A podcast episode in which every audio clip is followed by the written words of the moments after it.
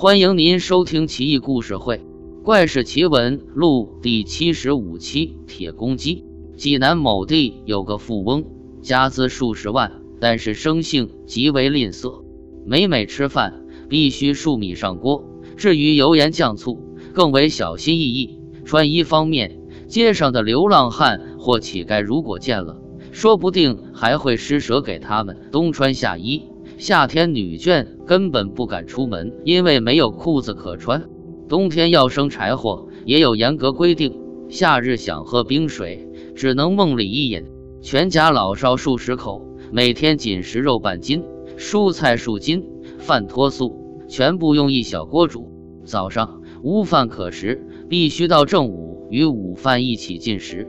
至于晚饭，那是临睡前的宵夜。老翁从来不设茶酒。只喝水，冬天也喝冷水，因为烧水费柴。也从来不宴请宾客，宴请一次相当于全家好几个月的伙食总和。哪怕是骨肉至亲，长这么大连厨房在呢，勺与锅是何物，茫然不知。翁自己也不知道款待客人需要如何周旋。当时的人送外号给他，号之为铁公鸡，为一毛不拔也。翁进五旬。女儿有几个，却无儿子，于是和妻子商议纳妾，找了媒人，和媒人说嫁玉吉莲，儿人玉至美。媒人笑骂：“糟老头，所谓又要马儿好，又要马儿不吃草，天下哪有这般美事？就算有，那也得求之于母聘离黄之外，怎能克就能厌？”富翁催促媒人迅速找来，没多久，有一陕西人携女儿来。说明不要钱，只要供衣暖饭饱，不至于冻馁而死，便足矣。女子年方十八，貌冠楼头张丽华。翁大喜过望，于是留女子为侧室，并赠与客人钱一民。客人接过钱，没说什么，转身便走。老翁目送人远去，心道真是天上掉馅饼，今日可真赚发了也。自从翁得此女子之后，毕性一时无两。想出一切方法去取悦新人，只是千令更胜往昔，因为又多了一口人呀。新人界知道，现在你的财富可以敌国，但是不能知名于当时。古人云：“能花出去，则可聚回来。”像你这样，只会泯然众人矣。我真为你感到羞耻。老翁惊讶不已，良久才道：“你这话是从何说起？”须臾之间。钱便流通到了他人手里，成了他人之物了。而且你这般言语言之太过，钱这东西难聚一散。我自从懂事开始，积聚铺满，日积数钱，积十二年，总共得二百二十余铺满，再加上一些散碎，得钱三十余千。后来我又放贷于乡人，令妻及子孙来还贷，如此又三十年，这些钱不可计数。后来。我又开设赌场，赌场内如一切呼噜、押宝、出仆及索索罗丹拍格珠戏，我只取其零头。如此又有十余年，经此五十年，我才能有如此多的财富，我方有今日。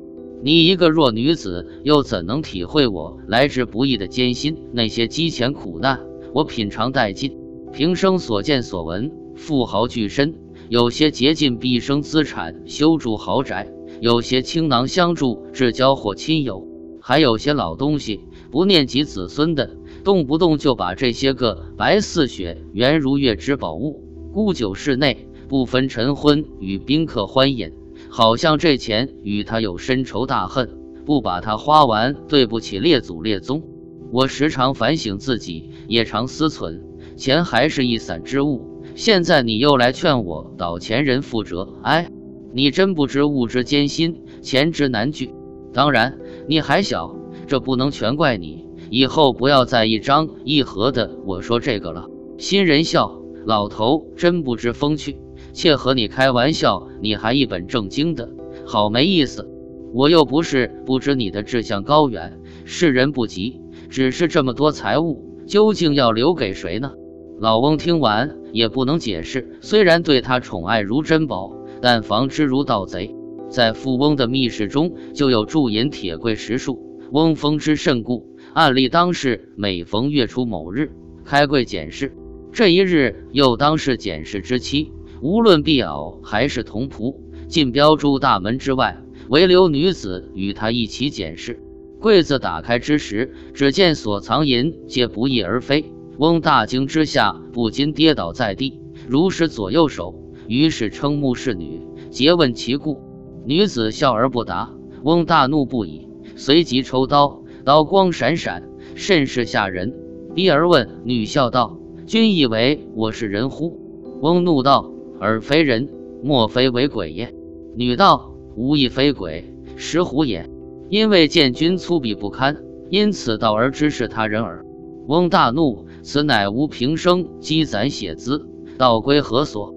女笑道：“此乃流通物也。道去。”何处不足以击人？岂必深藏固守于一老秃翁之手乎？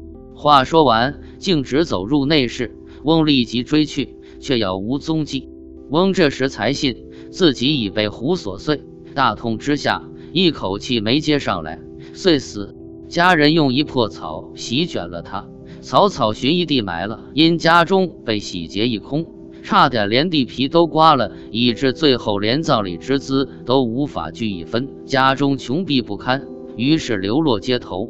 而富翁之宅在不久后即告荒废，附近菜农见实在可惜，便将它做了菜圃。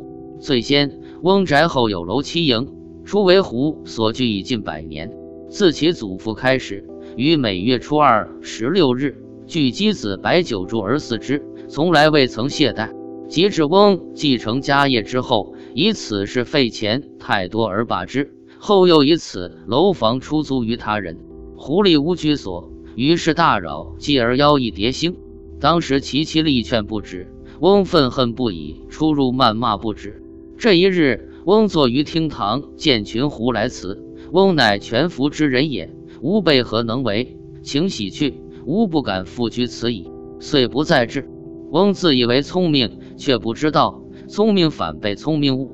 五十年心血，一朝回到襁褓前。